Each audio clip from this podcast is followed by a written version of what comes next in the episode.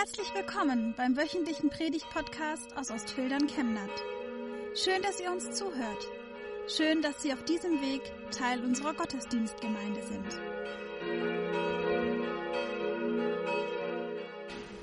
Liebe Gemeinde, heute an Karfreitag geht es zur Sache. Denn heute geht es um das Kreuz. Auch in der Kirche wird ja ziemlich oft um den heißen Brei herumgeredet. Ein paar Andeutungen in blumigen Worten für die Eingeweihten, man versteht sich schließlich und für die anderen macht man das Evangelium als Wohlfühlbotschaft so leicht wie möglich verständlich. Nur an einem Tag geht das nun wirklich nicht, an Karfreitag, zumindest dann nicht, wenn es nicht heißen soll, Thema verfehlt, setzen Sex. Dem Kreuz können wir an Karfreitag nicht ausweichen. Und heute geht es, zumindest wenn wir Martin Luther ernst nehmen, um rechte oder falsche Theologie. Er sagt in der Heidelberger Disputation, einer Diskussionsveranstaltung, bei der er seine Theologie verteidigte, in Form der vier berühmtesten Thesen, nicht derjenige wird in rechter Weise Theologe genannt, der das Unsichtbare Gottes durch das, was geschaffen ist, begreift und anschaut, sondern der, der das, was von Gottes Wesen sichtbar und der Welt zugewandt ist, als in Leiden und Kreuz sichtbar gemacht begreift. Der Theologe der Herrlichkeit, der nennt das Schlechte gut und das Gute schlecht. Der Theologe des Kreuzes, der sagt, was Sache ist. Jene Weisheit, die das Unsichtbare Gottes aus seinen Schöpfungswerken begreift und anschaut, bläst ganz und gar auf, blendet und verhärtet. Seien wir ehrlich, fällt es nicht auch uns leichter, Gott in der Natur zu erkennen? Bei einem schönen Frühlingsspaziergang draußen am Rossert vorbei, dann wenn wir das Aufblühen beobachten, das Grün, die ersten Osterglocken, den Frühling, fühlen wir uns dann nicht auch Gott nahe? Wenn man Kindern Ostern erklärt, dann greift man auch gerne auf solche Bilder aus der Natur zurück. Was an Ostern passiert ist, das ist so ähnlich wie bei einem Ei. Die sind ja allgegenwärtig, die Eier. Wenn man es lange genug ausbrütet, dann schlüpft ein Küken und Gott schenkt neues Leben. Wie erkennt man Gott wirklich? Wie versteht man etwas von seinem Wesen? Das ist die Frage, die Luther sich gestellt hat. Und seine Antwort war die Antwort des Neuen Testaments. Gott erkennt man nicht an all dem Schönen und Guten in der Welt, das er natürlich auch geschaffen hat und am Leben erhält, an der aufblühenden Natur und dem Frühling. Wer Gott nur als Schöpfer sieht, der bleibt an der Oberfläche, nur im Kreuz. Nur in diesem leidenden, verzweifelten, geschundenen Gottes- und Menschensohn, da ist Jesus, ist Gott wirklich als der zu erkennen, der er ist und der uns nahe kommt. Unser heutiger Predigtext stammt nicht aus dem Neuen Testament, wo über den Karfreitag berichtet wird. Das haben wir als Schriftlesung gehört, aber doch lehrt er uns hinzusehen auf Jesus, den Gekreuzigten, der Gottesknecht, von dem der Prophet zu Zeiten des babylonischen Exils redet, der auch in dem Lied, das wir eben gehört haben, das Lämmlein geht und trägt die Schuld, bedichtet wurde, der weist so eindeutig auf Jesus hin, wie es wohl nur wenige Texte des Alten Testaments tun. Und er richtet sich an ein Volk in der Krise, ein Volk, das selbst leidet, das keinen Ausweg sieht, das den Durchhalteparolen nicht mehr glauben mag, das frustriert ist, weil es führungslos umherirrt. Ein Volk im babylonischen Exil, das sich schuldig fühlte und es auch war, weil sie Gott verlassen hatten. Es ist ein längerer Predigtext heute. Er lehrt uns das geduldige Hinsehen aufs Kreuz. Ich lese uns den Predigtext aus Jesaja Kapitel 52 ab Vers 13. Seht her, mein Knecht wird Erfolg haben. Er wird in die allerhöchste Stellung erhoben. Viele haben sich entsetzt von ihm abgewandt. Zur Unkenntlichkeit entstellt sah er aus. Er hatte keine Ähnlichkeit mehr mit einem Menschen. Doch dann werden viele Völker über ihn staunen und Königen wird es die Sprache verschlagen, denn sie sehen, was ihnen keiner je erzählt hat. Sie erleben, was sie noch nie gehört haben. Wer hätte geglaubt, was uns zu Ohren gekommen ist? Wer hätte für möglich gehalten, dass der Herr an einem solchen Menschen seine Macht zeigt? Er wuchs vor seinen Augen auf wie ein Spross wie ein Trieb aus trockenem Boden. Er hatte keine Gestalt, die schön anzusehen war. Sein Anblick war keine Freude für uns. Er wurde von den Leuten verachtet und gemieden. Schmerzen und Krankheit waren ihm wohl vertraut. Er war einer, vor dem man das Gesicht verhüllt. Alle haben ihn verachtet.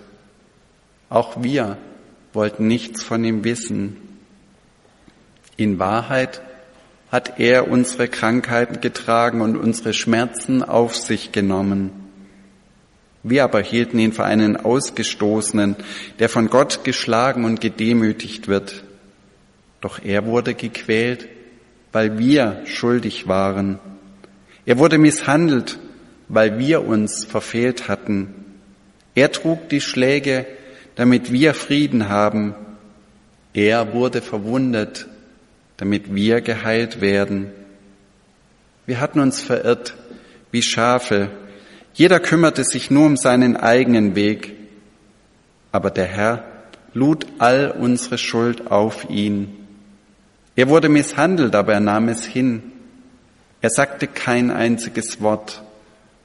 Er blieb stumm wie ein Lamm, das man zum Schlachten bringt.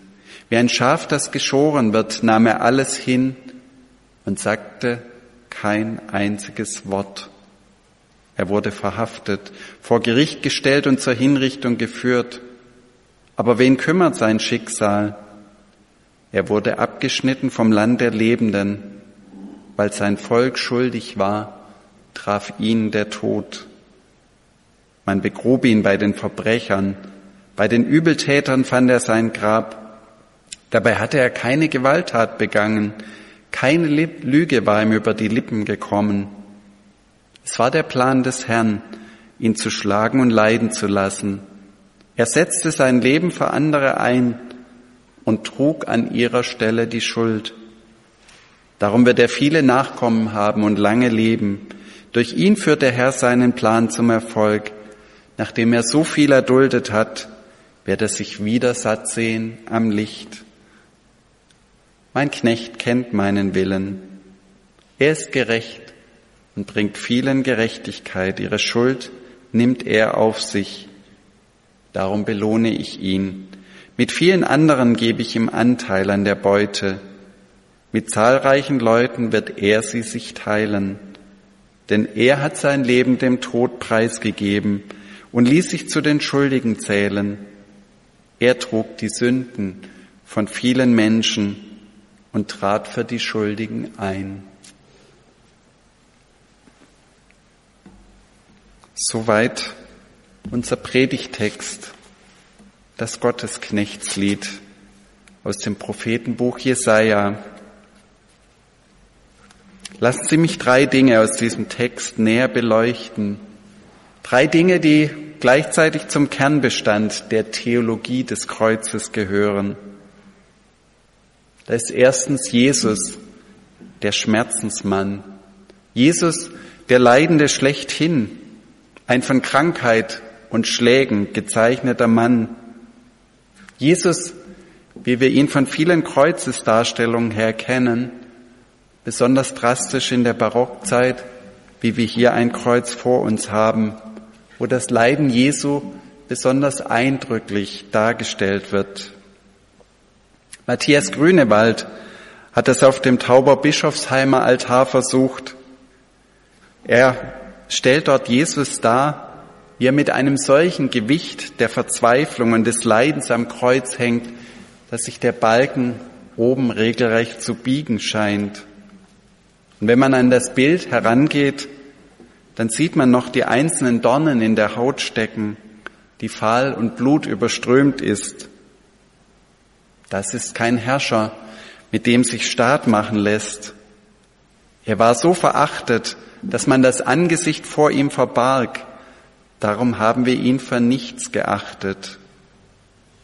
Man sieht auf dem Bild Grünewalds, dass Maria als Mutter es nicht aushält, ihren geschundenen Sohn so anzublicken, ihn, den sie einst liebevoll gepflegt und im Arm gehalten hat.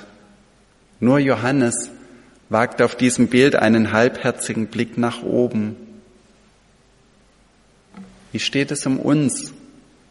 Halten wir den Blick auf Jesus, den Gekreuzigten, aus? Oder weichen auch wir aus mit unseren Blicken, meinen Gott doch direkt erkennen zu können, ohne Jesus? Meinen, dass Jesus nur ein unschuldig Leidender unter vielen war, exemplarisch, aber nicht stellvertretend, meinen, dass es reicht, unsere Schmerzen, unser Leiden zu spüren, dass wir uns nicht auch noch mit dem Leiden Jesu auseinandersetzen und belasten müssen. Aber der, der da leidet, und das ist der zweite Punkt, das ist nicht einer unter vielen, denn dieser Gottesknecht Jesus, er leidet völlig ohne eigene Schuld. Keinem hat er je etwas zu Leide getan. Wie ein unschuldiges Lamm wird er zur Schlachtbank geführt. Bei uns Menschen, da hat jeder immer auch irgendwie Selbstschuld. Es mag stimmen, jeder Täter, der etwas Schlimmes tut oder gar ein großes Verbrechen, jemand, der einen Menschen tötet, vergewaltigt, quält, erniedrigt, der war meistens zuvor auch selbst schon Opfer, hat unter der Gewalt anderer Menschen gelitten. Was mir angetan wurde, agiere ich an anderen aus. Die Schläge, die ich als Kind einstecken musste, gebe ich später an andere weiter. Die Erniedrigung, die ich durch andere erlebt habe, die gärt in mir, bis ich sie an anderen auslasse. Aber trotzdem auch wenn es manchmal schicksalhaft ist, wie Menschen sich entwickeln und zu Übeltätern werden, trotzdem sind wir als Täterinnen und Täter immer auch für das verantwortlich, was wir tun, was wir mit dem machen, was man uns womöglich angetan hat. Aber Jesus, er war kein Täter, er war reines Opfer. Ein Opfer von Menschen, die seine Kritik an den Verhältnissen nicht aushielten. Menschen, die Angst hatten vor einem gewaltsamen Aufstand der Unterdrückten, den Jesus nie gewollt und nie verkündigt hatte. Er war Opfer des Neids der religiösen Führer seiner Zeit, die spürten, da redet einer von Gott, wie wir es nicht können. Da steht einer Gott näher als wir, die wir glaubten, Gralshüter des Heiligen zu sein. Jesus, weil er völlig unschuldig war, war das Opfer schlechthin. Man begrub ihn bei den Verbrechern, bei den Übeltätern fand er sein Grab, wie es im Gottesknechtslied heißt. Dabei hatte er keine Gewalt begangen, keine Lüge war ihm über die Lippen gekommen. Und damit sind wir beim dritten und letzten Punkt einer Theologie des Kreuzes. Denn dieses Leiden eines völlig Unschuldigen, das könnte ja immer noch sinnloses Leiden sein, wie es das massenhaft auf der Welt gibt. Aber dieses Leiden ist Teil des Planes Gottes. Es war der Plan des Herrn, ihn zu schlagen und leiden zu lassen. Durch ihn führt der Herr seinen Plan zum Erfolg. Und immer wieder begegnet uns das in der Passionsgeschichte, dieses göttliche Muss. Der Menschensohn musste leiden. Es musste all dieses geschehen. Denn da leidet einer stellvertretend für andere. Da ist einer Teil von Gottes Heilsplan. Da leidet Gott am Kreuz selbst. Er wurde gequält, weil wir schuldig waren. Er wurde misshandelt, weil wir uns verfehlt hatten. Er ertrug die Schläge, damit wir Frieden haben. Er wurde verwundet, damit wir geheilt werden. Jesus betet noch am Kreuz für die Menschen, die Schuld um Schuld auf sich laden, für die beiden Schächer, die neben ihm zu Recht verurteilt sind. Er betet für die Menschen, die nicht wissen, wie es kam, dass sie verstrickt sind in Schuldgeschichten, die in Opfer-Täter-Fesseln gefangen sind und sich nicht selbst befreien können. Jesus betet, Vater, vergib ihnen, denn sie wissen nicht, was sie tun. Es ist dieses stellvertretende, unschuldige Leiden am Kreuz von Golgatha, das uns befreit von unserer Schuld. Das Leiden Jesu geschah für mich. Der Karfreitag ist ein Tag in der Weltgeschichte, der für mich geschehen ist. Es war Gottes Plan, die Sache mit der Sünde und der Schuld so zu bereinigen, indem er sich selbst, indem er seinen Sohn opferte. Dieses Leiden Jesu kommt mir zugute und es erspart mir das Leiden unter meiner Schuld. Es macht mich frei davon, anderen das antun zu müssen, was mir angetan wurde. Jesus starb wie ein unschuldiges Lamm, stellvertretend für uns. Wir haben dieses Lamm unten am alten Eingang der Kirche. Es ist das tiefe Geheimnis der Gnade Gottes, dass er nicht den einfachen Weg gesucht hat, um die Sünde unter den Menschen ein für allemal zu beseitigen.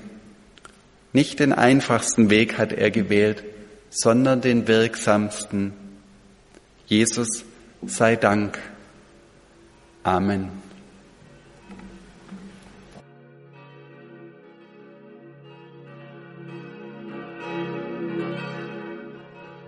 Wünschen eine gute und gesegnete Woche und hoffen, dass Sie nächste Woche wieder dabei sind oder wir dich beim nächsten Mal im Gottesdienst vor Ort sehen.